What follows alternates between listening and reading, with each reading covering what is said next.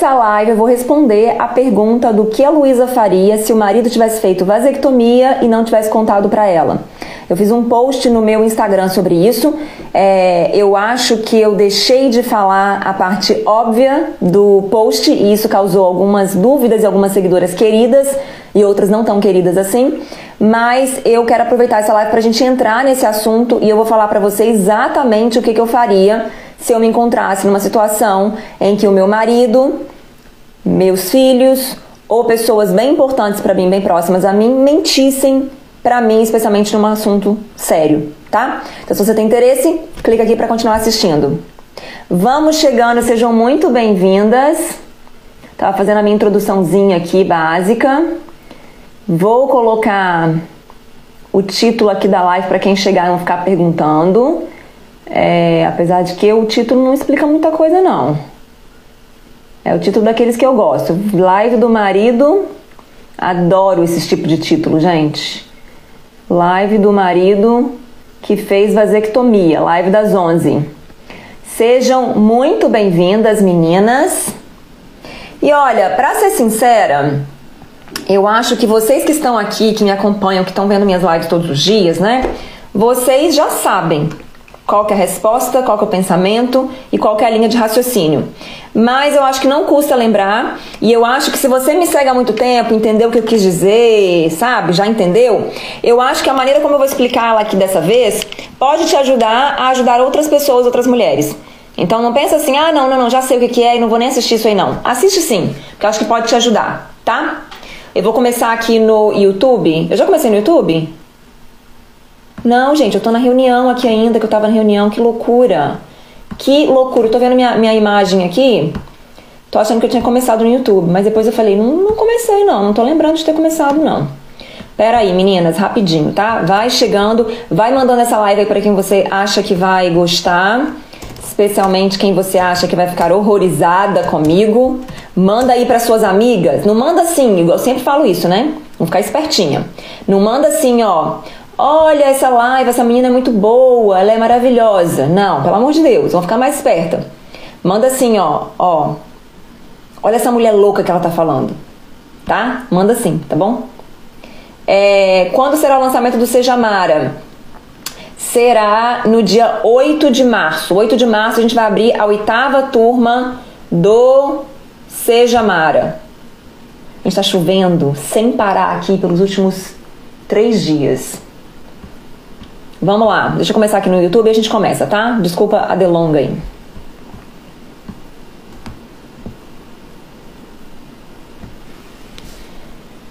Olá, seja muito bem-vinda. Essa é mais uma live das 11 de sexta-feira, onde a gente fala sobre o que a Luísa faria. E na live de hoje a gente vai falar o que a Luísa faria se o marido dela tivesse feito, a pergunta que eu recebi na minha caixinha. O que a Luísa faria? Marido fez vasectomia escondido da esposa sem ela saber de nada. Eu dei uma resposta que foi considerada por várias pessoas um tanto quanto cruel no meu Instagram e eu gostaria de ter a oportunidade, se você me dá, de me explicar para que você chegue nesse raciocínio junto comigo e se ele parecer bom para você, que você possa resolver vários conflitos na sua vida.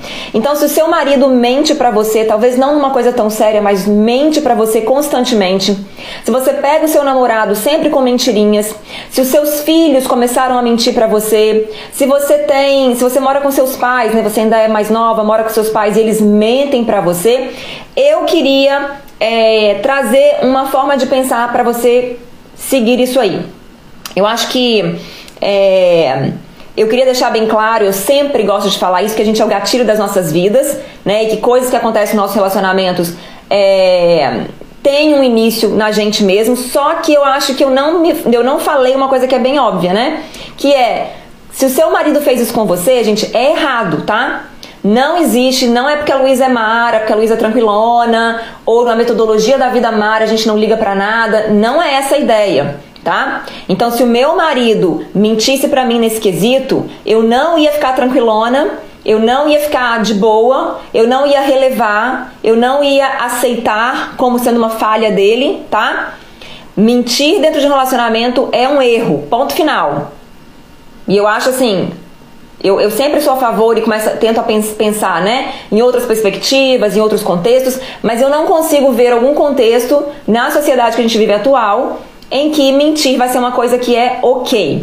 Porém, porém, eu quero te levar a pensar que pode haver uma razão pela qual ele faz isso ou eles fazem isso e que, presta atenção que eu vou falar aqui agora, e que você tem o poder de transformar em algum aspecto para evitar que isso aconteça a você. Não estou dizendo que as pessoas mentirem é sua culpa, é uma falha de caráter deles, eles poderiam ter sido mais fortes, eles poderiam ter sido mais honestos, eles escolheram não ser, mas a questão é o seguinte, e esse é o ponto que eu venho trazendo sempre para vocês. Se, e, e se ele não quiser escolher isso? E se ele for fraco? E se ele tiver medo? E se ele tiver um problema que ele não quer trazer à tona? Eu vou depender da força do meu marido, da, da, da do, né, do caráter todo que ele tem, para que a minha para que eu colha os resultados disso, sabe? E aí eu vejo que teve muitas pessoas e talvez alguns conteúdos meus levou a pensar assim, né? Ah, pô, então ele não tem caráter, ele não serve para mim, eu posso me divorciar, estamos no século 21, vamos nos divorciar. Só que o que eu quero chamar sua atenção aqui é que pode ser que ele sinta essa necessidade de mentir, ele vai mentir com mais facilidade, com mais frequência, por causa de algumas coisas que a gente causa no nosso relacionamento.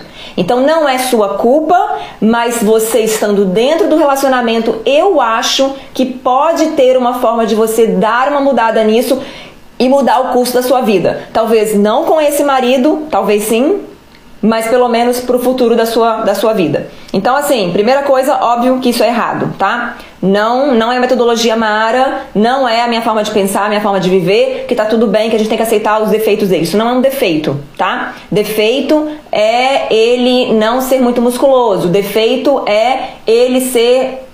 É, sei lá, gostar de, de beber, defeito, isso, isso é, é, é, defeito. Mas o que ele traz para dentro do meu relacionamento comigo, né, a nossa forma de comunicação, isso é parte do relacionamento, não é parte dos defeitos dele que eu preciso aceitar, tá? Espero que tenha ficado um pouco claro isso. Se não ficou, gente, se o que eu falar aqui hoje não ficar claro para vocês, não fizer sentido, pode continuar me mandando mensagem, pode continuar me questionando, porque o meu objetivo é que vocês entendam. Se você não está entendendo, a minha função é explicar até que você entenda, tá? Que essa é a minha função na vida mesmo, tá? Eu não me sinto mal de fazer isso. É, então vamos lá, eu vou te levar a pensar é, dois cenários.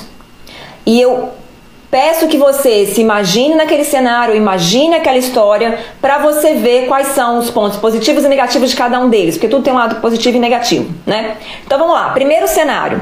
Imagina que eu tô, e aí a pergunta foi o que a Luísa faria, tá? Então eu vou me colocar nesse cenário. Esse primeiro cenário é o que eu estou chamando da mulher da vida bagunçada.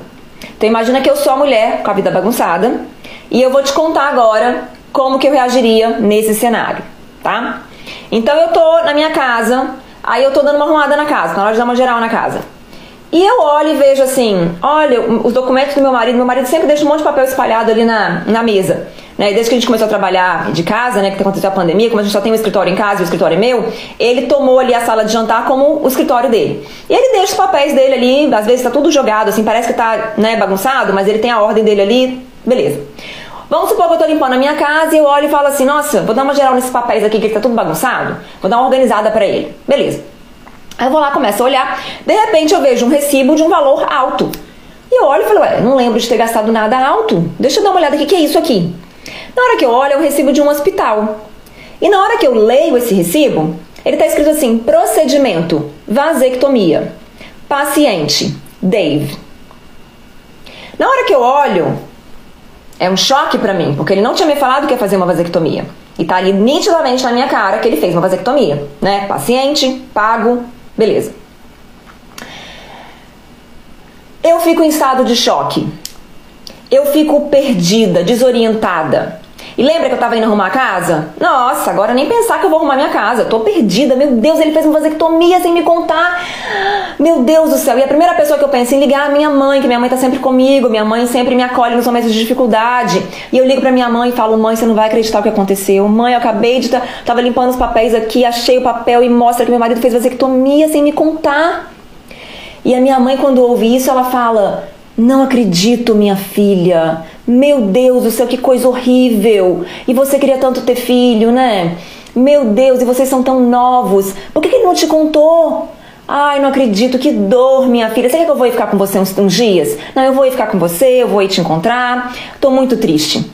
E aí eu falo, ai mãe, tô muito triste também, não sei o que eu vou fazer, tô mal. E ela, ai minha filha, sinto muito. E depois dessa conversa, eu pego a piedade dela, o carinho dela, o amor dela, e eu falo, mãe, eu vou ligar pra uma amiga minha para ver o que ela acha, pra, né, pra conversar e tudo mais. Desligo o telefone com a minha mãe, ligo pra minha amiga, Patrícia. Patrícia, não sabe o que aconteceu.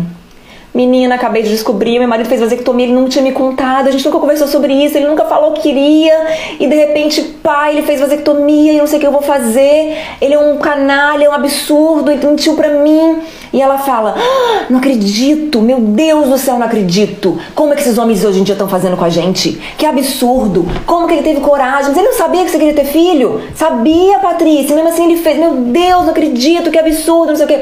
Conversa vai, conversa vem eu pego de novo, né, o carinho dela, ela, eu vejo que ela tá no meu time, né, que eu tô certa, que ele tá errado, que ele fez uma coisa horrível, tá? E aí ela tem que fazer as coisas da vida dela, e eu também tenho que, né, seguir a minha vida, a gente desliga o telefone. E eu penso assim, meu Deus do céu, como é que eu vou resolver isso? Meu Deus do céu. Meu Deus do céu, como é que eu vou resolver isso? Vou ligar pra minha terapeuta. Terapeuta? Terapista. Terapeuta, né? Vou ligar pra minha terapeuta marcar uma terapia com ela de urgência. Eu ligo para ela, ela toda fofa, entende que é uma situação muito esquisita, muito diferente, e ela marca horário comigo. E eu chego lá, e eu choro, e eu falo, e eu não entendo, e eu, né? E ela vira para mim e fala: "Relacionamentos são sobre confiança. Você precisa estabelecer confiança no seu relacionamento, vocês precisam ter comunicação, vocês precisam conversar.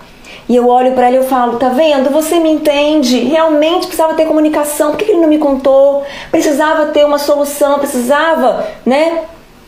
E aí, depois de chorar, depois de ouvir, de ser acalentada, de ver que um profissional, uma pessoa que estudou para isso, né, para resolver interações humanas, ela também está do meu lado. Ela também acha que ele errou. E eu volto para casa com muito, muito suporte, muito apoio, todo mundo tá no meu time. E eu volto para casa e chega uma hora que meu marido chega em casa. E eu tô muito confiante de que o que ele fez não se pode ser feito. De que o que ele fez não é justo. De que eu não mereço passar por isso. E eu viro para ele e eu falo para ele assim: Eu descobri que você fez a vasectomia, você não me contou. O que, que, você tem a me dizer sobre isso? Por que, que você fez isso comigo? Quem você acha que eu sou? Por que, que você não falou a verdade? Você sabe tanto que eu queria ter um filho. Como que você pode ter coragem de fazer isso comigo? Esse relacionamento eu não sei o que, que vai fazer. Eu não sei o que a gente vai fazer, eu não sei como é que vai, né, que a gente vai resolver esse problema. Imagina essa situação, imaginou? Se fosse realmente aqui em casa, o meu marido, meu marido ia para mim, ele ia pegar a chave do carro e ele ia sair de casa dar uma volta pela, pelo quarteirão. Porque nessa situação ele foi colocado contra a parede e ele não queria conversar sobre isso em primeiro lugar com essa mulher. Entende? Por isso que ele me escondeu. Então, assim, eu estou. É, é, eu fiz tudo né, teoricamente certo, todo mundo está do meu lado e eu vou sentar no sofá, sozinha, na minha casa, tendo acabado de ser enganada brutalmente, e eu vou chorar. Bom, esse é o cenário 1, um, esse é o cenário da mulher com a vida bagunçada. Nesse cenário, algumas possibilidades podem acontecer. Ele pode voltar para casa logo depois e eles podem conversar. Ela pode decidir que ela não quer ficar com ele mais, né? É não sei. Mas ela tá sofrendo, ela tá sozinha, ela não tem uma resolução do problema dela. Agora eu vou te contar o cenário 2, que é o cenário da seguidora da Luísa Nunes. É a mulher que é a seguidora da Luísa Nunes. E aí eu vou te contar o que que essa mulher faria. E olha, ela não é uma mulher fenomenal, ela não é uma mulher perfeita, tá? Ela só é seguidora da Luísa Nunes. E ela tá colocando a vida dela no lugar. E eu ousaria dizer, e eu acho que isso é uma grande confusão que acontece aqui com a gente, é que a gente acha que a pessoa Mara, que a Luísa Nunes, não vive conflitos assim, não vive problemas assim. A gente vive sim. A mulher Mara ela só tem esse tipo de atitude que eu vou te mostrar agora. E olha o tipo de resultado que ela pode gerar. A mesma, mesma situação inicial. Ela é uma mulher, a seguidora é a Luísa Nunes. Ela coloca o fone de ouvido, tá ouvindo a Luizinha ali, não sei o que, na live, e ela vai dar uma faxina na casa. Ela olha a bagunça do documento do marido dela, fala, vou dar uma arrumada. Mexe, mexe, mexe, mexe, mexe. De repente vê a conta muito alta. Ah, não tá sabendo disso, o que, que é? Deixa eu olhar. Vasecto, procedimento vasectomia. É, paciente, meu marido. Ela fala, ué. Como assim? Não tô sabendo dessa vasectomia. Ela uma, uma dor muito grande entra no peito dela. Ela acabou de descobrir que ela foi enganada brutalmente. Dói para a mulher Mara e para a mulher bagunçada com a vida. As duas sentem a mesma dor. É a dor do engano, é a dor da mentira, é a dor do ser passada para trás, é a dor do imaginar que todos os sonhos que ela tinha na mente dela do nada foram por água abaixo. Mas ela é seguidora da Luísa Nunes. Então a primeira decisão que ela faz é: eu não vou falar nada sobre isso com ele enquanto eu não estiver no meu equilíbrio racional. Não adianta eu trazer esse assunto à tona para ele quando eu estou machucada. Eu não vou ter argumentação lógica, eu não vou conseguir conectar com ele em nenhum nível e ele não e a gente não vai conseguir chegar numa solução. Então a primeira coisa que essa mulher faz é decidir seguir a regra dos três dias. Talvez não sejam três dias, tá, gente? Nesse cenário, porque é um cenário bem, bem é bem extremo, tá? E eu vou mostrar para vocês como é que poderia, como é que a gente poderia viver isso nesse contexto. É, mas ela decide que naquele momento, cheia de raiva, ela não vai fazer isso. E ela, a segunda coisa que ela já aprendeu com a Luísa Nunes é que a gente não para de fazer, a gente não deixa de fazer as coisas que a gente precisa fazer, que a gente determinou que faria naquele dia, por causa de um problema, né? Se a gente não tem como resolver aquele problema, a gente vai sentir a dor, sentir o problema, entender que ele existe, entender que eu vou ter que lidar com ele, mas enquanto isso eu vou seguir com a minha vida. Porque ela se lembra de várias vezes que a Luísa falou: 5 horas da tarde vai chegar. Quando chegar às 5 horas da tarde, você vai estar tá com a sua dor e um monte de coisa atrasada ou com a sua dor e o seu problema e um monte de coisa resolvida para que você possa ter foco, ter clareza para focar no seu problema e resolvê-lo. E ela decide seguir aquela estratégia. Ela não conta para ninguém, ela não liga para ninguém e ela se volta para si mesma. Enquanto ela tá ali continuando as tarefas dela de limpar a casa, ela começa a pensar sobre o assunto, porque ela sabe que isso é um problema sério, que precisa de uma resolução eficaz para que a vida dela não se desmorone. Ela entende que a vida dela está sob o controle dela em muitas partes. Ela tem, ela já tomou a, a, as rédeas da vida dela e ela entende que ela precisa direcionar o caminho dela usando aquilo que está no poder dela. Então, enquanto ela segue fazendo as atividades dela do dia, ela começa a usar o cérebro dela. Ela entende que a dor é muito grande, mas que não está tão grande que ela tem que deitar no chão e chorar nesse momento ainda né? Foi só um baque, um choque muito grande. Ela ainda consegue seguir o dia, ela precisa pensar, ela precisa raciocinar. Ela não vai atrás da mãe dela, ela não vai atrás da melhor amiga dela, ela não vai atrás da terapeuta dela. Ela para e ela se volta para si mesma. E ela se faz a pergunta: quem sou eu? E ela se faz a pergunta: que tipo de atitude, de vida, de relacionamento, o que, que eu tenho feito? eu, Luísa, tenho feito para que ele pense que tá ok fazer isso comigo? Por que, que ele acha que ele pode fazer isso e que isso é normal? Por que, que ele acha que isso é algo que é aceitável? Ela olhou a data do documento e ela viu que já tinha dias que isso tinha acontecido. Como que ele acha que a gente pode continuar dormindo junto, acordando junto, conversando sobre a vida, vivendo a vida sem que eu saiba uma parte tão importante dele assim? E ela começa a pensar e ela acha algumas indicações.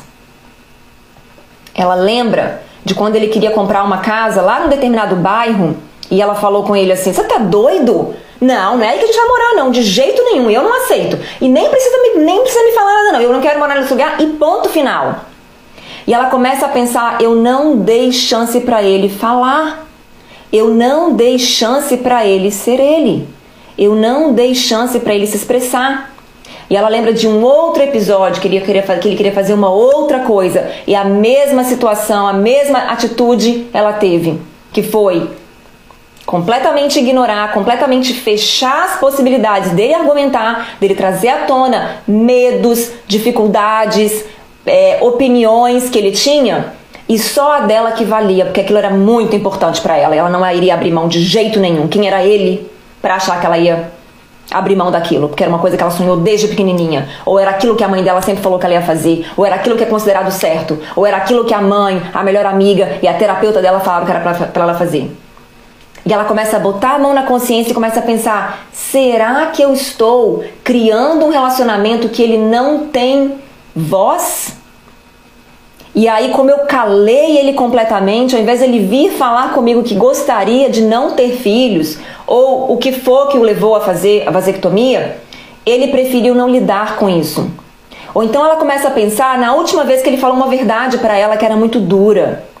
Como que ela reagiu? Ela pirou o cabeção, ela chorou, ela se desesperou, ela se desestabilizou, ela causou um vexame em algum lugar que eles estavam ela causou uma vergonha para a família, ela causou com que ele se sentisse incompetente, fracassado. E ela começa a ponderar isso tudo. E aí, tempo vai, tempo vem, ela tá pensando nisso tudo, ele chega em casa. Ele chega em casa e ele olha para ela e ele vê uma tristeza muito grande no olhar dela. É nítido de ver.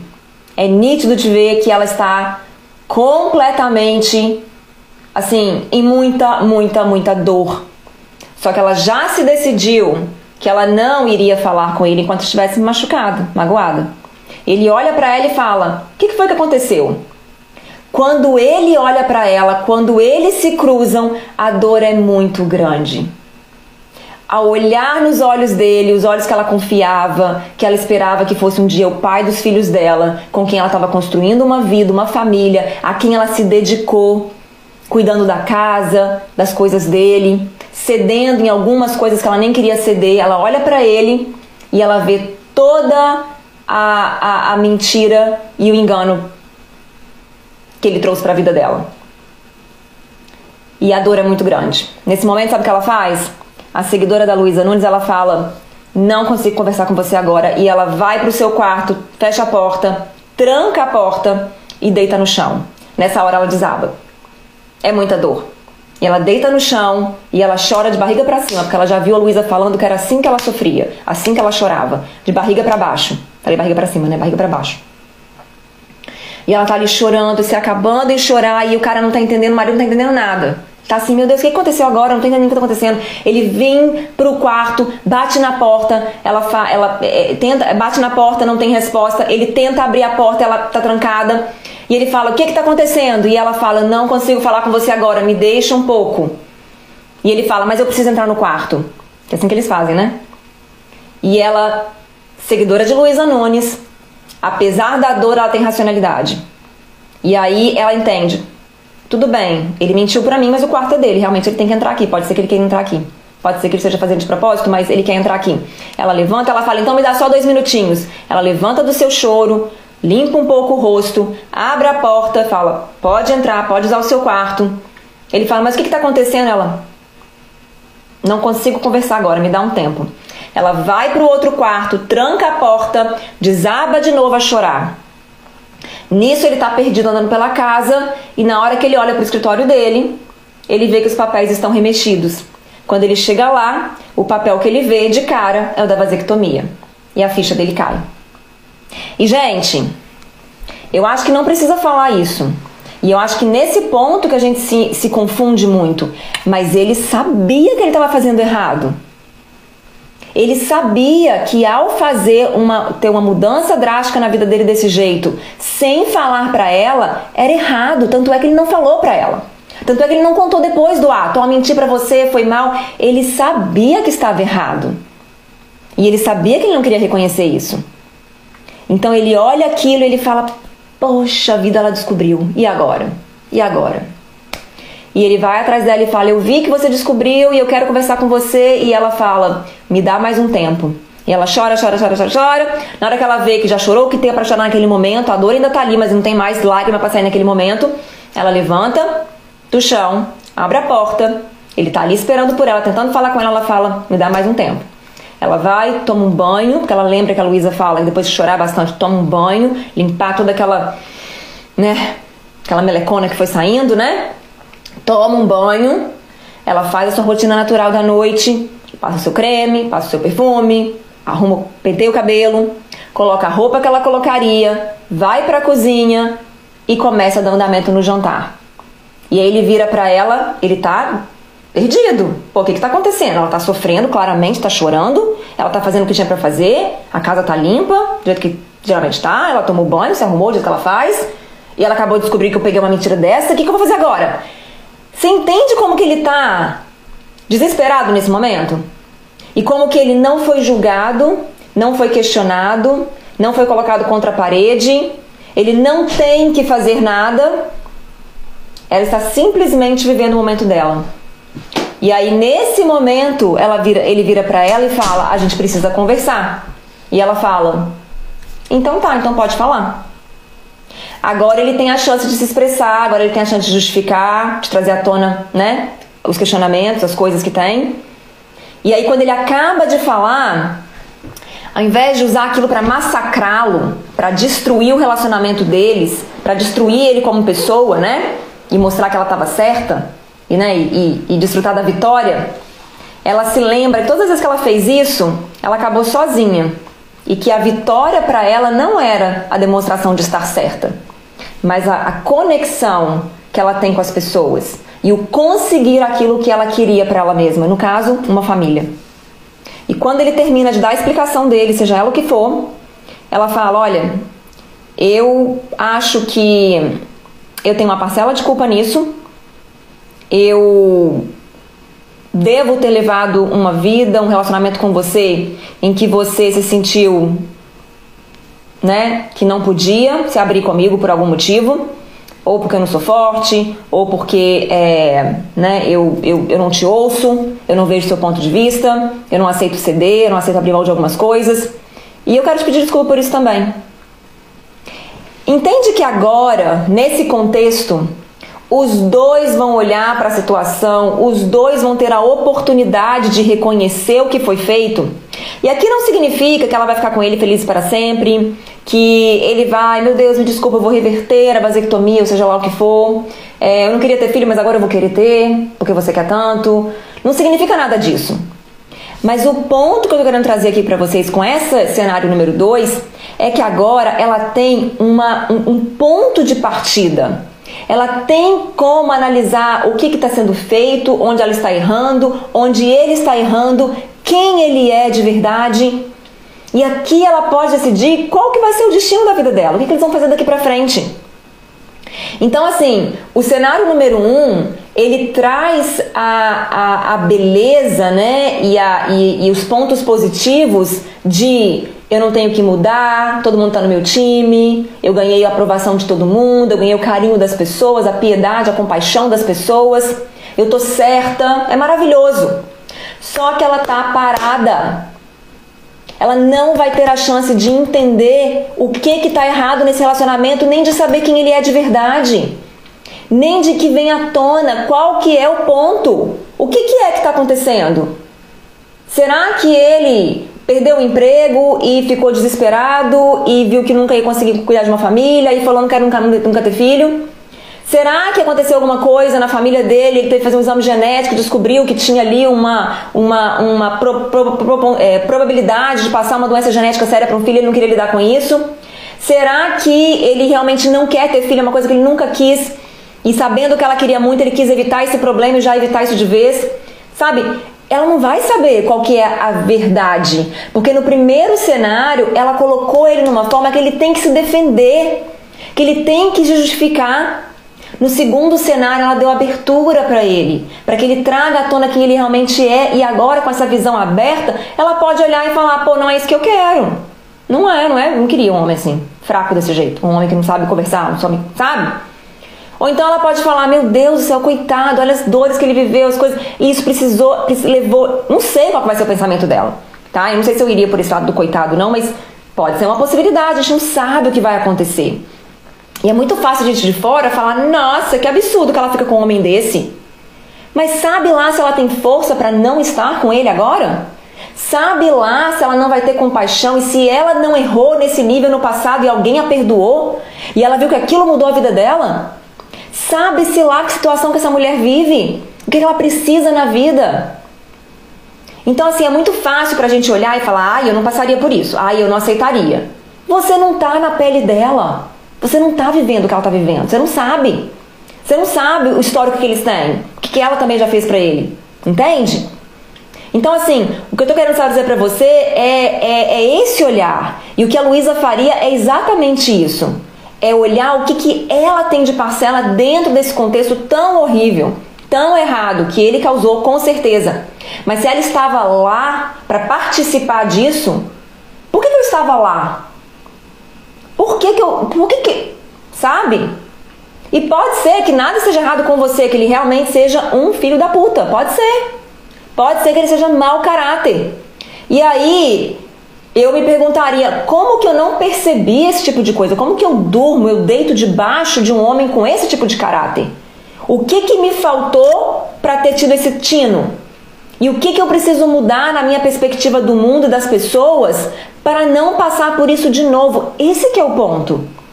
É o ponto de aprendizado, de entender, porque gente, não existe vida perfeita. Não existe essa de, ai, comigo ninguém faz isso, ai, comigo ninguém faz isso, não. Não existe isso. Todos nós passamos por situações difíceis, pessoas fazem coisas horríveis com a gente. E muitas vezes a gente não fez por merecer, mas a gente não prestou atenção que estava indo nessa direção também.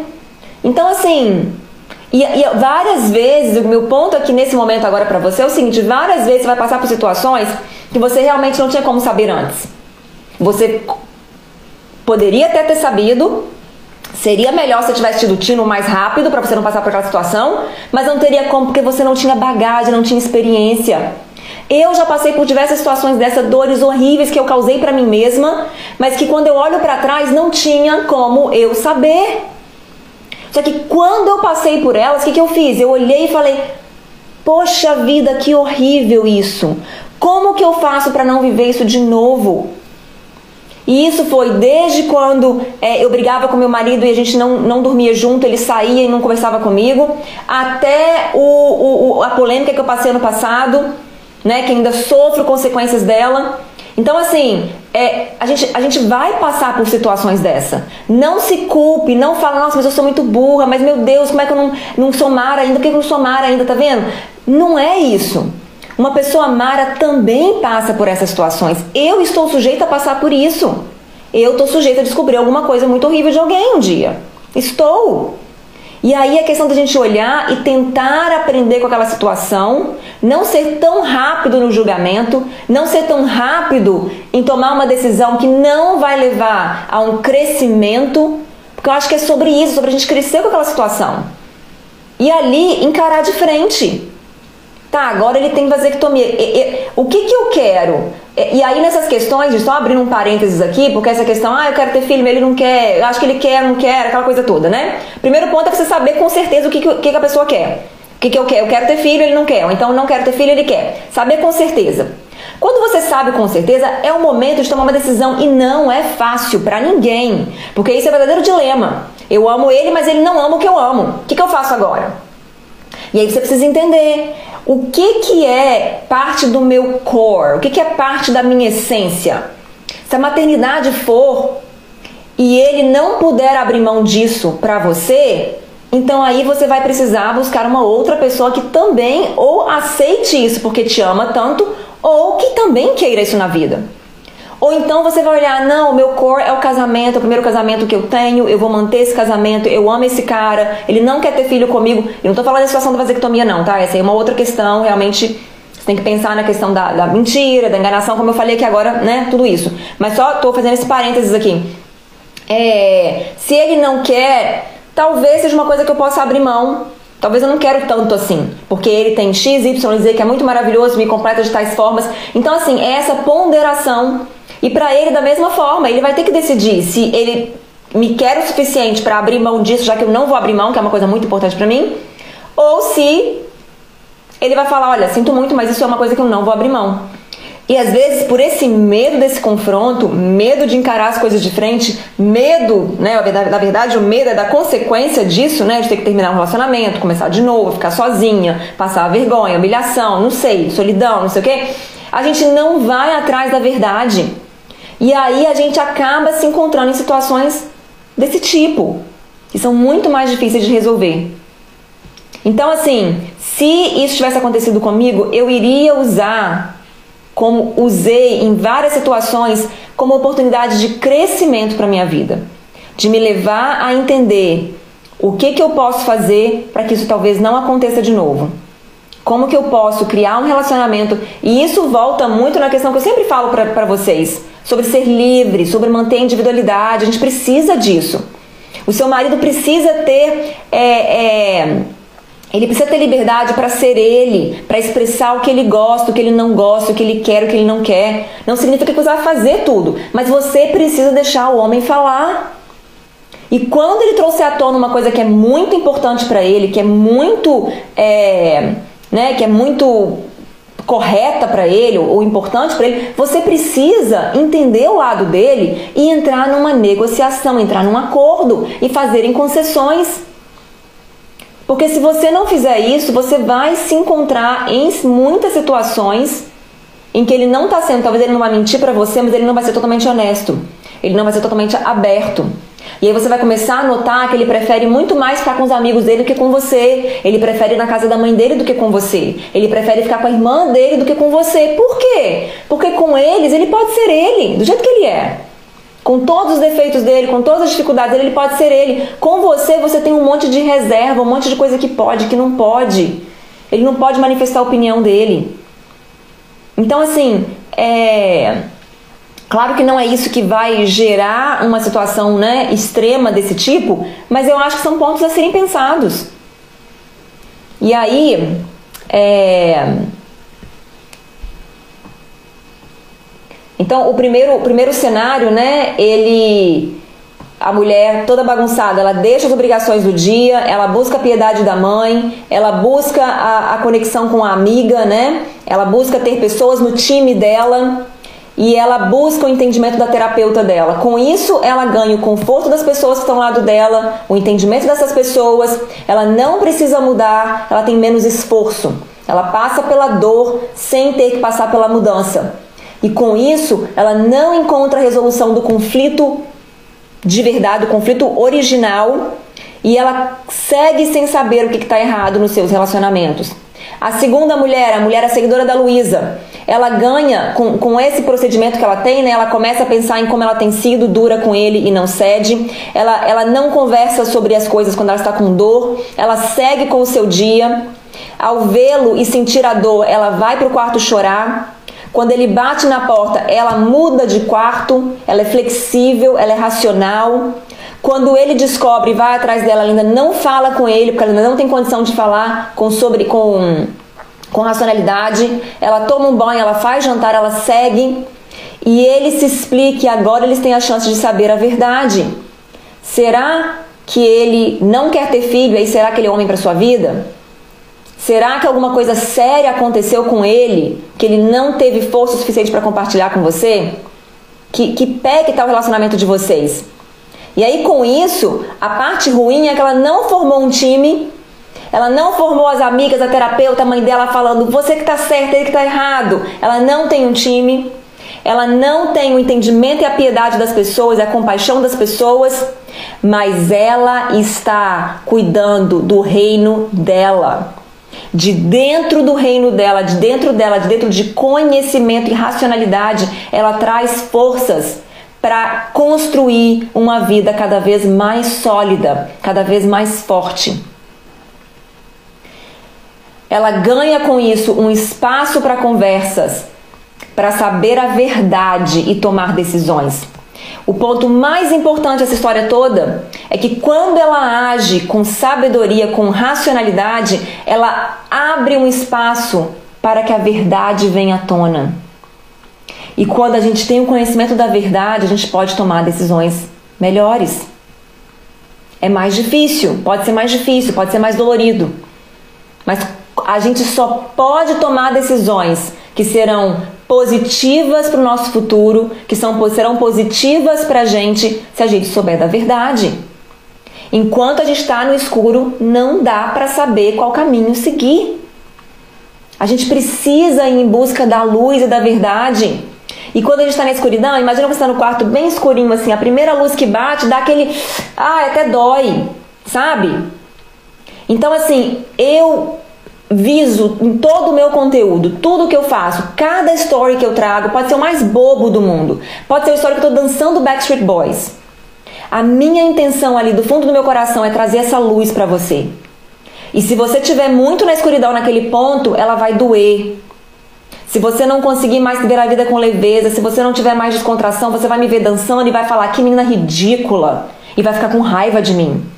Ou então, quando eu falar que você precisa cuidar da sua vida, se você quiser que as pessoas mudem ou que o mundo ao seu redor se né, curve a você, você vai ficar com raiva de mim. Vai te soar como. Mas você continua aqui. Por quê? Porque eu estou trazendo a luz para você. Você sabe que você precisa da luz. Você sabe que você precisa entender a realidade como ela é e enxergar a verdade. Só que dói.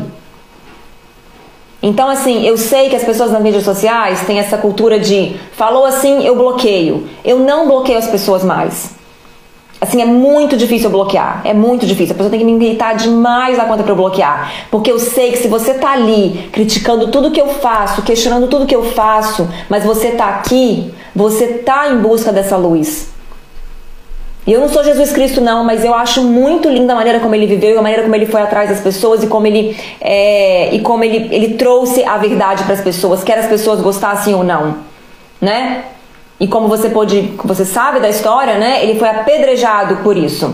Então, assim, a pessoa pode estar certa, isso que eu aprendi, né, no decorrer da, da minha caminhada, a gente pode estar certa e mesmo assim ter uma grande população ou uma boa parte da população que, por ter poder, te apedreja, te massacra, te crucifica. Isso não significa que você está errada. O que significa se você está certo ou errada é a verdade, é a realidade, é a racionalidade. E assim, eu nunca vou ser a pessoa que vou falar, ai tadinha, que absurdo, não podia fazer isso com você, não. Gente, mas um relacionamento não é construído na base da confiança. Eu não vou fazer conteúdo água com açúcar para acalmar os seus nervos. Eu quero é te fazer ficar nervosa. Eu quero é te fazer ficar doida. Eu quero é que você não consiga dormir depois que ouça um negócio meu. Eu quero igual uma seguidora que eu tive, é, que falou pra mim assim, Luísa, você um dia respondeu a minha caixinha e eu fui vomitar. Você respondeu a caixinha de um jeito que eu me senti eu me senti um verme. Não sei se ela falou essa palavra, não, mas ela falou: eu, eu, eu, eu, passei, eu passei mal com a sua resposta. E aquilo ali me acordou e me chacoalhou. E talvez você não goste desse extremo, então você não deve estar aqui, porque esse é o meu objetivo. Eu não tô aqui a passeio, eu não tô aqui para te mostrar que uma barriga seca é tudo na vida, eu não tô aqui para te mostrar que eu fico linda com esse penteado da lagarta, eu não tô aqui para fazer isso. Isso são detalhes. Eu tô aqui pagando o preço de estar aqui, porque é um preço altíssimo e eu sei que eu não paguei nem um, um, um por cento dele ainda. E, e, toda vez que eu boto a minha cabeça no travesseiro, eu penso, meu Deus do céu, eu quero isso mesmo, que preço que eu vou pagar, mas eu quero, porque eu não quero que a minha vida seja insignificante, eu não quero morrer e saber que eu tive filhos, marido e ganhei dinheiro e viajei para Paris e tive uma barriga seca, eu não quero isso. Eu quero que as pessoas pensem em mim e, de um lado, estremeçam e ficam: meu Deus, que menina intragável. Que continuem aqui até que elas entendam a verdade. E eu quero, por outro lado, pessoas que vêm a mim, igual essa pessoa falou: Luísa, eu tive. Ela não sei se ela chegou a vomitar de verdade, mas ela falou: tive ânsia de vômito. Eu não consegui mais fazer nada no meu dia. E você mudou a percepção da minha vida. Acabou, acabou aquele, aquele, aquela depressão, aquela, aquela, como é que chama? Self-deprecation. É você, eu me senti pouca, eu me senti pequena. Eu ser um saco na vida do meu marido, eu ser uma mãe meia boca, acabou isso pra mim. Eu fui atrás de quem eu sou, eu fui atrás de buscar as coisas que eu quero. É isso que eu quero. Eu não quero, ai que linda que você tá hoje com esses óculos. Que, que óculos é esse? Eu não quero isso. Isso são detalhes, a gente vai ter isso também, lógico que tem que eu sou um ser humano, eu uso óculos, né? Eu faço um penteado lindo, eu faço uma maquiagem bonita, a gente pode trocar ideia. Mas não é esse que é o ponto. Então, assim, é. É possível que o seu marido fez vasectomia e não contou para você? Porque ele não queria brigar? Porque ele porque ele estava aterrorizado pela possibilidade de ter filhos? Pode ser que ele te ame e não podia pensar na possibilidade de te perder, tá? E, e, é claro que essa é uma das piores formas de amor que existe, né? Um amor que mente pra gente. Mas quem nunca fez isso? Quem nunca passou por isso? Eu, quando criança, vou te contar uma história, eu tenho pavor de mentira.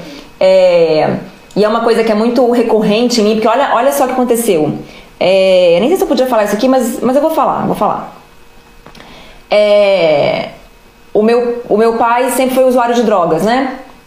E quando eu era pequena, para me proteger, as pessoas não me contavam isso. Eu tinha 7, 8, 9 anos. Claro que não vai falar, ó, oh, seu pai usa droga, é por isso que ele não te procura, é por isso que ele fica o fim de semana inteiro, né, no bar. É, é por isso que ele não apareceu nas suas festas de aniversário, né? As pessoas não queriam falar isso pra mim. Mas quando elas falavam, minha mãe, minha avó, minha tia, meus tios estavam na cozinha, assim, eu estava em outro lugar brincando e tudo mais, é, eles, elas estavam falando sobre meu pai e, e elas diminuíam o volume da voz, sabe? E eu tô falando isso aqui porque às vezes você é uma mãe e para proteger o seu filho você faz isso e eu quero te mostrar o que, que você pode estar tá causando no seu filho. É, e aí, é, na hora de falar sobre meu pai, elas baixavam o volume da voz. Então estavam falando, falando Luiz Eduardo. Então, e eu sabia que tinha uma coisa que estava sendo escondida de mim, eu não sabia o que, que era. Como criança, né? Eu pensava, e eu acho que quando a gente tem medo, quando a gente não sabe a verdade, a gente imagina as piores coisas que tem, né? Não sei porque a gente faz, mas a gente faz. Eu imaginava que meu pai tinha batido na minha mãe, que ele batia em mulheres. Eu imaginava que ele já tinha matado um monte de gente. Eu imaginava que ele era o maior assassino do Brasil. Eu tinha essas imaginações tão fortes na minha cabeça. Eu achava que meu pai era um monstro, que ele era uma pessoa horrível, porque eu não sabia a verdade. E é claro que com criança é difícil saber mesmo, né? É difícil falar esse tipo de coisa para criança. Mas, gente, quando eu, sem querer, ouvi uma conversa da minha avó, minha avó paterna, a mãe dele, e ela estava conversando no telefone com alguém e ela falou assim: Ah, o Luiz diminuiu as drogas. Quando ela falou isso, gente, quando eu fiquei sabendo que meu pai era um drogado, quando meu pai, que meu pai usava droga, a alegria que eu senti no meu coração, você não tem noção. Porque eu estava imaginando que ele era um monstro, o maior assassino do, do Brasil, dos Estados Unidos não, né, do Brasil. E de repente, ele é um drogado. Meu Deus do céu, que alegria. Então assim, e eu vivi com isso por anos. E eu, claro, criança, eu não tinha coragem de chegar e perguntar, mãe, o que, que meu pai faz, hein? Não tinha, porque eu tinha certeza que ele era assassino do mundo, do Brasil inteiro. Eu queria ouvir isso? De jeito nenhum, ficar sabendo com certeza não. Então eu ficava naquela. E às vezes a gente está agindo ainda na nossa vida adulta como crianças, né? Porque se fosse hoje, eu ia falar pra minha mãe, pô, o que, que é isso que você fica falando de voz baixa aí? Pode me contar o que, que é? Eu quero saber a verdade. Porque a verdade eu tenho certeza que vai ser mais fácil de lidar do que com esses monstros que eu tô criando, né? E sendo adulta, eu ia pensar, pô, se ele fosse o maior matador do Brasil, eu saberia, teria aparecido no jornal, né? Não é possível. Eu até pensava assim, não, às vezes eles escondem os jornais, às vezes, sabe? Eu pensava umas loucuras dessa. Então, assim, às vezes a gente está vivendo nossa vida adulta como crianças, né? Não quer assumir a verdade, não quer ou não tem forças para encarar a verdade. E aí, se você age como uma pessoa fraca que não quer encarar a verdade, o seu marido, o seu namorado, os seus filhos vão esconder a verdade de você. Porque eles já têm que lidar com o problema que estão lidando. Então, o seu marido aí, ele não queria ter filho, tem que lidar, vou ter filho, não vou ter filho, meu Deus, essa mulher não quer parar de fazer filho, quer ter filho, e eu não quero ter filho, nunca quero ter filho. Já tem que lidar com esse problema dele. Aí ele vai ter que te contar que não quer isso, vai ter que ter uma briga com você por causa disso, porque você não tolera ele falar, não deixa ele falar. E aí, no final das contas, você aceita, ou começa a chorar, ou começa a espernear, e aí ele vai ter que lidar com aquilo tudo. Então, assim, se você não tem força, se você não vai atrás da verdade, se você não se mostra como uma pessoa forte, racional, inteligente, que usa a sua cabeça, que tá com a sua vida no controle, você vai ser enganada. Porque as pessoas também não são tão fortes. As pessoas também não têm condição de levar tudo nas, nas costas delas. Entende? É por isso que você tem que construir uma força de dentro. É por isso que tem que parar de buscar ajuda na sua mãe, na sua, na sua melhor amiga e formar esses times que nada mais são do que divisões dentro da sua casa. Quem dorme com ele, quem acorda com ele, quem paga conta com ele, quem vive com ele, quem vai ficar sozinha se ele for embora é você. E aí você tem essa galera no seu time? Que time? O seu time é você e seu marido. E nem é time, é, é, um, é, um, é, um, é uma parceria. Você precisa ter força de dentro de você, colocar a sua vida no eixo, do jeito que eu sempre falo. Cuidar de cada área da sua vida. O Seja Mara, inclusive, é para isso. Para você ter um, um, um roteiro. Um roteiro para você colocar a sua vida no lugar para que você construa essa força. E aí as pessoas param de mentir para você. Se você cria um monte de regras, se você cria um monte de julgamento, se você não deixa as pessoas serem elas são, respeito à individualidade delas, você vai ser enganada, talvez não num ponto extremo, mas em coisas pequenas. Eu vejo aqui em casa. E olha só, olha para você ter uma ideia do que, que eu tô falando. A gente está criando crianças, eles são muito responsáveis, eles são muito conscientes, eles são pessoas boas mesmo, sabe? Eles são mesmo, não é porque é menteado não, eles são pessoas boas, você vê que eles são, sabe? Os amigos falam bem, os, os meus amigos falam bem dele, eles são pessoas boas. E eles mentem para a mãe dele o tempo inteiro. Porque não tem como viver de outra forma, porque é muita regra, é muita prisão. E tudo bem, ela está fazendo para o bem deles, ela visa o bem deles, ela quer que eles aprendam disciplina, aprendam sobre autoridade, que eles têm que respeitar. Mas ela coloca eles em situações que eles não têm como seguir o que ela quer. E aí, eu já contei isso para vocês.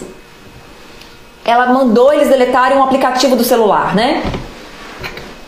Porque estava fazendo uma coisa errada no aplicativo, não sei o que lá, não sei o que lá. A Siri descobriu que você pode ter um aplicativo no seu celular e mudar o ícone dele. Então, se ela olhar para o celular dela, ela não vê o aplicativo lá, porque ele é uma calculadora. Como que eu sei disso? E é porque eu tô assim, ah, faz o que você quiser no aplicativo, foda-se. Não.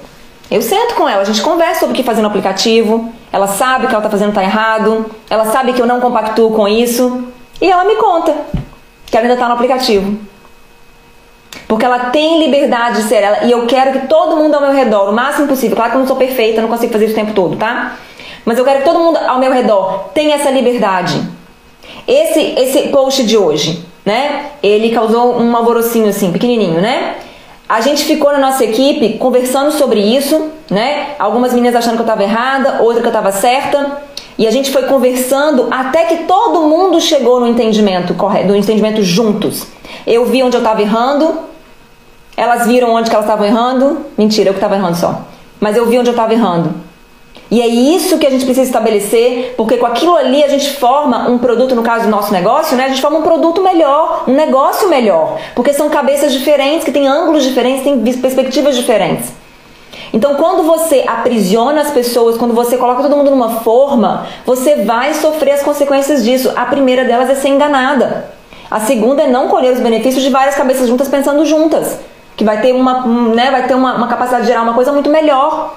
É por isso que o casamento é tão mágico, tão maravilhoso. Você e seu marido completamente diferentes, se vocês derem liberdade um pro outro, se vocês souberem conversar, souberem se comunicar, tá lá no Seja Mara como fazer isso, vocês vão construir com vocês ali uma coisa. Eu e meu marido, cara, vocês não têm noção de que, que eu era antes dele. Vocês não têm noção, vocês não têm noção do que, que ele era antes de mim.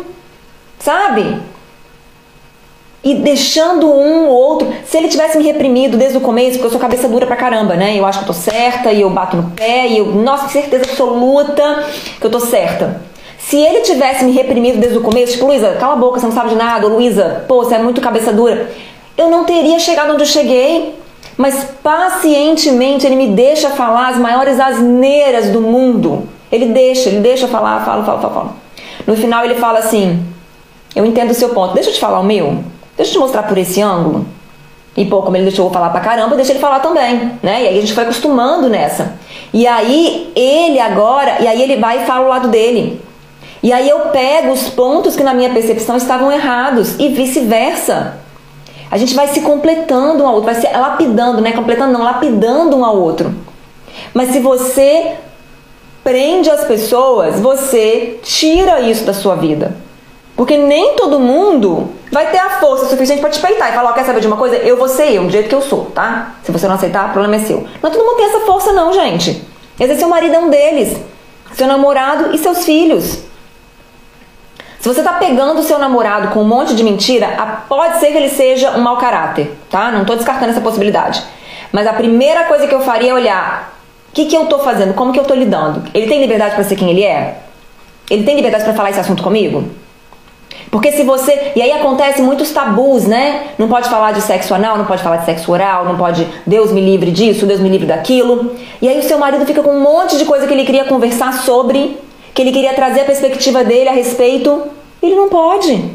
Porque não, não, isso aí, isso aí nem pensar. Nem, nem. Tá na Bíblia, gente. Tá no, o padre falou, o pastor falou, minha mãe falou, sabe? E aí você fecha o cara.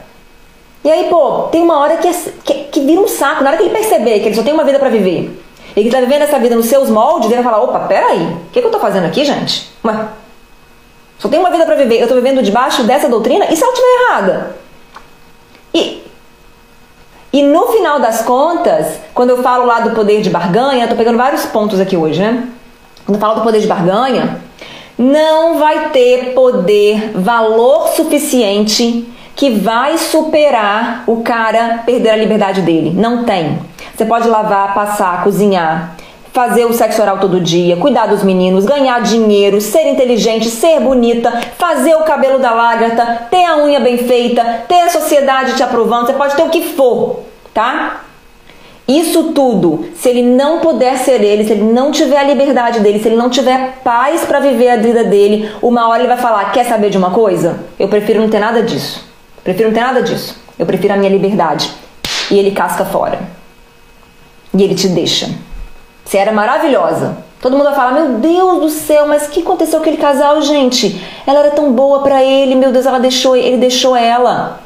Ele deixou porque ele quis ser livre. Ele trocou tudo o que ela tra trazia para ele, to todos os apetrechos que todo homem está querendo, pela liberdade dele. Porque nada é mais valioso para o ser humano como a nossa liberdade. A gente foi embutido dentro do nosso cérebro mecanismos para que a gente fique livre. Se a gente ficar numa jaula, a gente ficar preso, o nosso cérebro pensa, eu vou morrer aqui dentro. E a gente fica buscando por formas de escape. Então, assim, é... eu não sei se ficou claro, não sei como é que eu poderia fazer isso mais claro, mas essa é a ideia de hoje.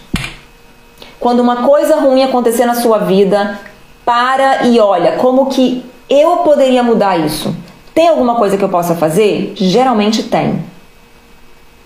Eu duvido que você vai passar um aperto na vida, um perrengue na vida, a não ser quando você for criança, tá? Quando é criança é outra coisa. Depois dos 18 anos de idade, tem a sua independência, tem a, tem a sua independência não. Depois dos 18 anos de idade, ponto final.